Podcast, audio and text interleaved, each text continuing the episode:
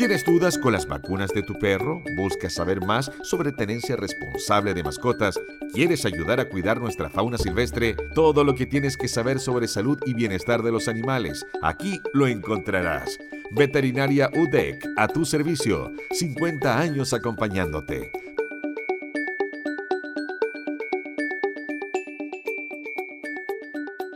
Como es de costumbre, estamos eh, para conversar con una veterinaria doctora. Le damos la bienvenida a la doctora Paula Aravena, académica de la Facultad de Ciencias Veterinarias de la Universidad de Concepción y directora del Centro de Rehabilitación de Fauna Silvestre de la Universidad de Concepción, para conversar del Centro de Rehabilitación de Fauna Silvestre de la Universidad de Concepción. ¿Cómo está Paula? Bienvenida. Hola, muchas gracias por la invitación. Muy buenos días.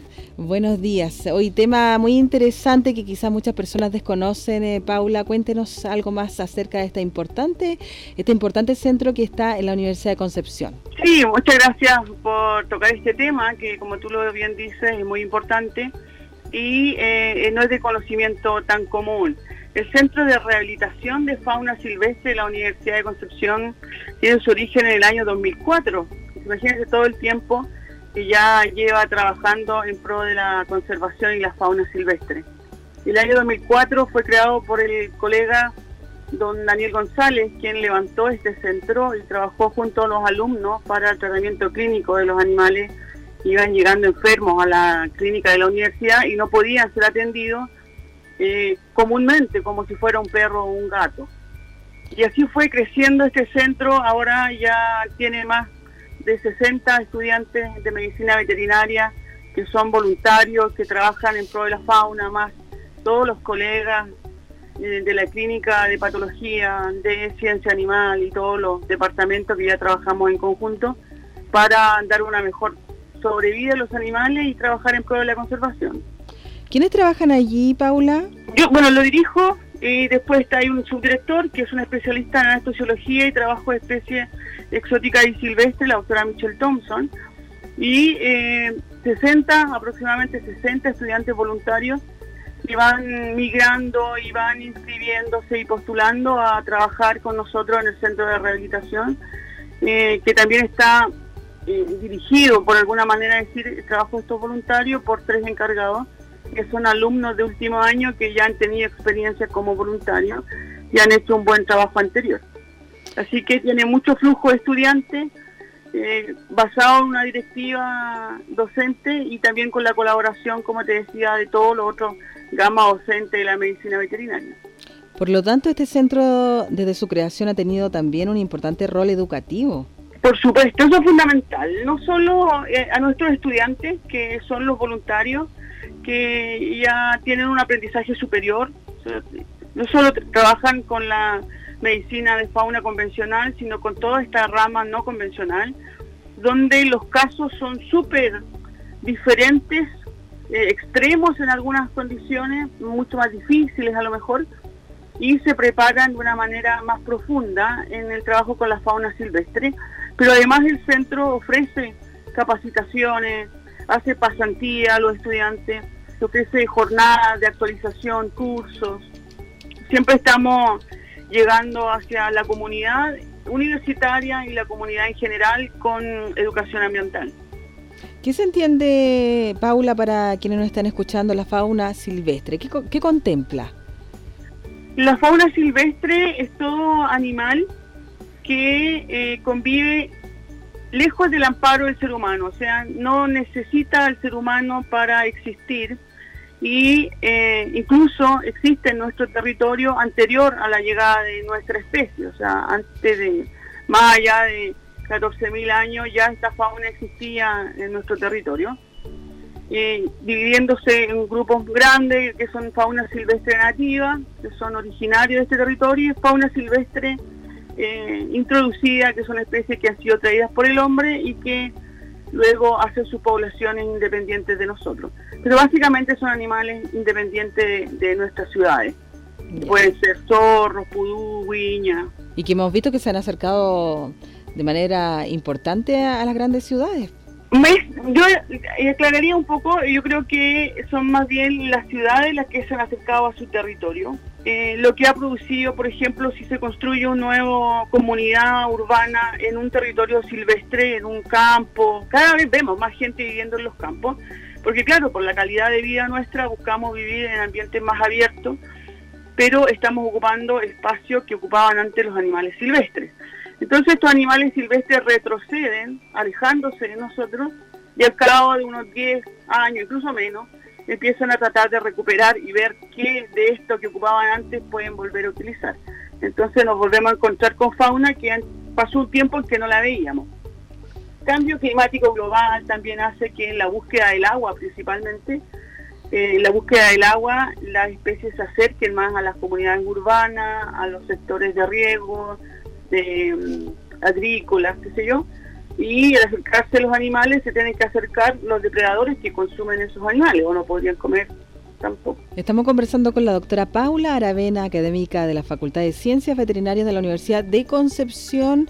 Paula, ¿qué tipo de especies han llegado ahí al centro de rehabilitación?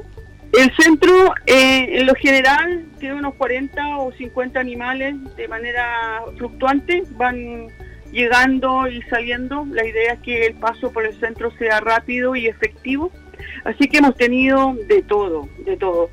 Dentro del núcleo, obviamente, de la zona, pero desde pingüino en su momento, alguna especie marina, hasta pumas jóvenes, guiñas, zorro, eh, todo tipo de cama de rapaces, aves pequeñas, mirlo, eh, bueno, todo tipo de ave, la verdad. El 60% de la especie que recibe el centro de rehabilitación son aves rapaces, porque son las que se ven en general más afectadas por el ser humano, y eh, otro porcentaje importante para los carnívoros mamíferos como los zorros, las huillas.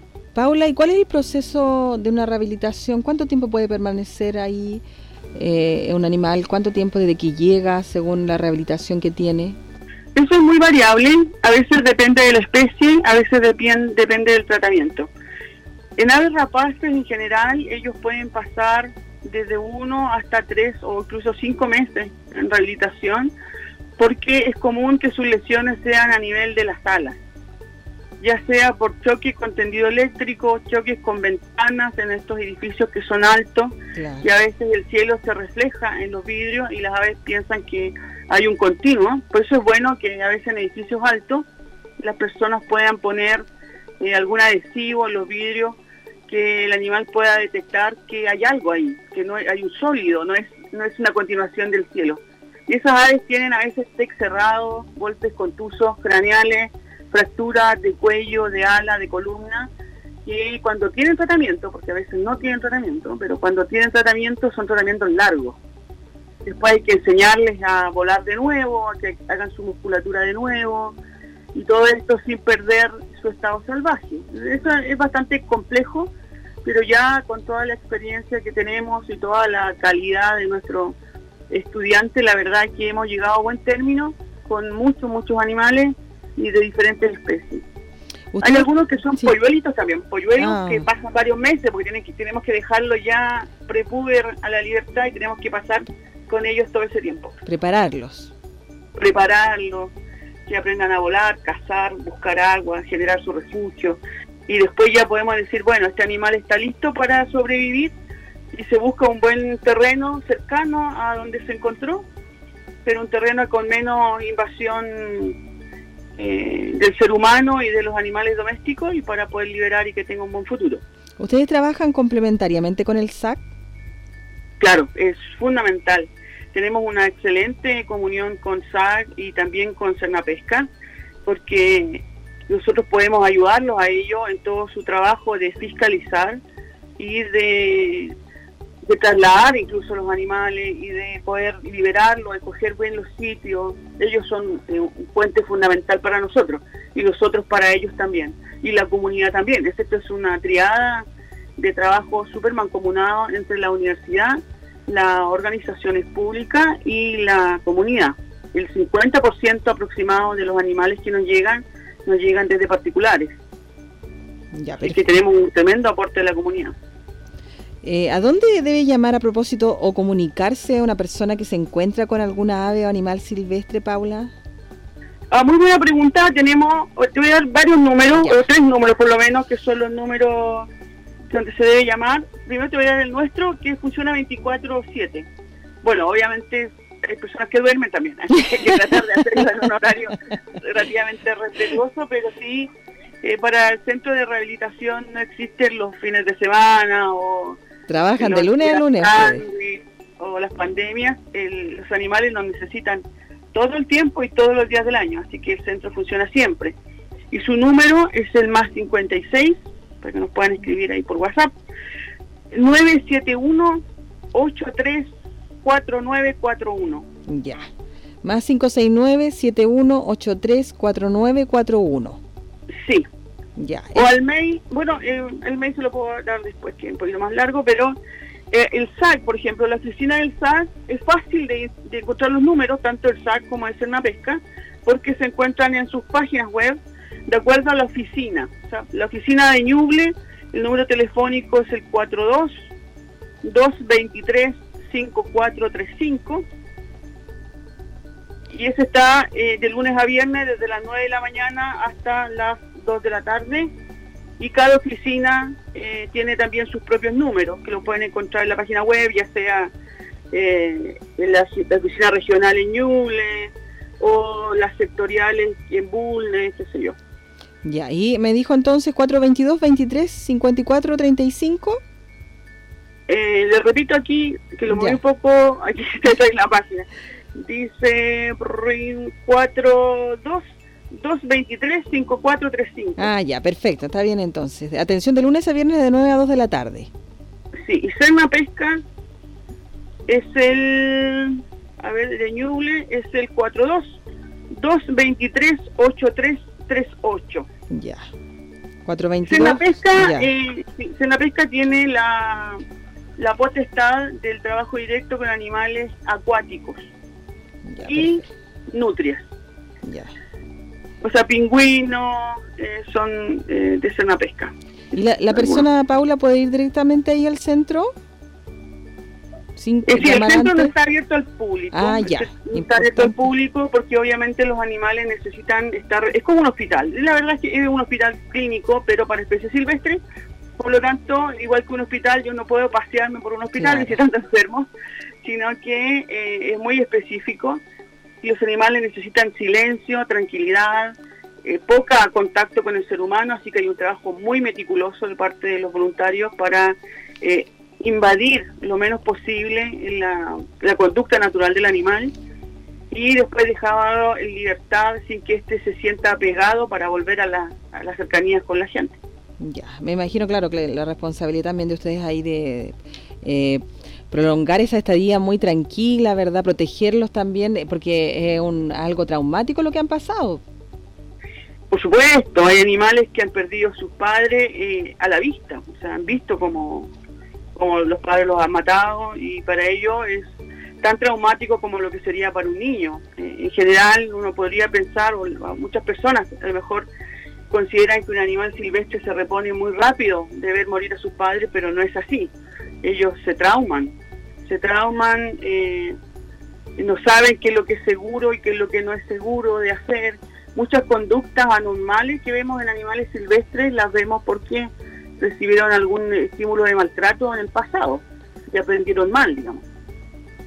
Entonces, eh, por ejemplo, en el centro tenemos en este momento dos zorros y los dos zorros fueron encontrados con guachis en el ah. cuello, que son estos alambres que se ocupan para cazar cuerpos y a veces, de hecho, se ocupan para cazar zorros eh, y lo encontramos cercenado del cuello. Tenemos un zorro que ahora ya está de alta y está listo, que es un caso bastante crudo, donde el zorro tenía no solo cercenada la musculatura del cuello y la piel, sino que también la tráquea. La tráquea es esta estructura que nos sirve para respirar y estaba rota. Eh, sin embargo, lo pudimos recuperar y ahora está completamente de alta. Pero son casos crudos, son casos bastante crudos que la especie no debería estar pasando porque las personas deberían entender que el zorro tiene una función que nos aporta a nosotros en vez de ser una gran desventaja. Todo esto son accidentes, llamémoslo accidentes, Paula, o intervención del ser humano. tenemos animales disparados derechamente. Mm. Cisnes, por ejemplo, que tienen seis heridas de proyectil eh, con ruptura, eh, pérdida de médula espinal, casos así muy... y vivos, y vivos, sufriendo muchísimo, producto de disparo, un cisne que no tiene nada de, daño a las personas, que tampoco es un animal que se vaya a comer a alguien, que se vaya a consumir. Eso es maldad directamente. Tremenda crueldad. animales amarrados, zorros sin cola, sin pata, porque se las han cortado directamente. Eh, no, mal. Eh, pudús que tienen marcas, por ejemplo, en el cuello de cuerda porque lo han laseado como si fueran un animal doméstico, han sido amarrados. Pudús con un timpanismo, o sea, un abdomen muy extendido porque las personas lo quisieron tener de mascota y le empezaron a dar repollo para que comiera y el animal se empezó a hinchar y todo. No, hemos tenido casos bien duros, pero también tenemos gente muy consciente no solo en la ciudad, hay gente muy consciente en los campos. De hecho, nuestro aporte de, la ruralidad es alto, pero el 50 o 60% de los animales que nos llegan son de avisos de gente rural. Y sí le importa, que sí ve un valor en ese zorro, en ese pudú, que sí entiende cuál es el equilibrio y cómo ellos ayudan en el control de plagas y, los cuida y los quiere, digamos. Y ellos nos llaman y, y nos dicen tal persona o tal eh, vimos que disparó, si hay denuncias y nosotros trabajamos directamente con el SAC, el Departamento de Patología de la Universidad, en eso es un gran colaborador. Hace estas eh, necropsias, incluso cuando el animal lo encontramos muerto, también se puede hacer. Eh, y se evalúa si la, la, causa de muerte realmente fue de origen humano, de origen antrópico. Y ahí se busca un culpable, obviamente, y se ha penalizado gente a raíz de lo que hemos encontrado y así tiene, que ser, o sea, no es por una, hacer un daño a las personas, sino que así tiene que ser. A veces las personas hay que culturalizarlas donde les duele más. Claro que sí, hay que, lastimosamente se tiene que tomar esa medida, Paula. Claro, pero por eso están programas como este, para poder conversarlo, para poder aportar con esta información y que las personas en sus casas se enteren de que hay una posibilidad, hay una posibilidad a pesar de que hay animales que se ven dañados, afectados, huérfanos, hay una posibilidad de darle una mejor calidad de vida, de reponerlo, de contribuir a la conservación a través de centros como este. Así, reiteramos entonces el teléfono más 569 71 83 49 41, donde usted puede hacer las consultas, porque como decía Paula, legalmente no es ir directamente al centro, esto es un hospital de rehabilitación prácticamente y necesita tranquilidad. Entonces, lo ideal que usted si encuentra algún verdad animal eh, de fauna silvestre, llame a este teléfono y le dan todas las indicaciones que tiene que seguir. Claro, y el SAC, que el SAC es la entidad que lo va a buscar donde el animal se encuentra malherido, qué sé yo, si la persona no lo puede trasladar, la verdad es que nosotros preferimos siempre que quien los capture y los traslade sea alguien que tenga el conocimiento para hacerlo, nadie se vaya a exponer a ser herido por un animal. Y el SAG es nuestro gran colaborador porque él los traslada hasta nuestro centro. Te agradecemos, eh, Paula, por estar con nosotros, doctora Paula Aravena, académica de la Facultad de Ciencias Veterinarias de la Universidad de Concepción y directora del Centro de Rehabilitación de Fauna Silvestre de la Universidad de Concepción. Este tema tan importante, interesante y, como lo decía Paula al principio, desconocido para muchas personas, pero ahora ya sabemos que está este centro de rehabilitación y que donde todos pueden acudir si tienen se encuentran con un animal, ¿verdad?, eh, de fauna silvestre. Te agradecemos, Paula, por estar con nosotros esta mañana. Muchas gracias a usted. Adiós. Adiós. Todo lo que tienes que saber sobre salud y bienestar de los animales. Veterinaria UDEC, a tu servicio. 50 años acompañándote.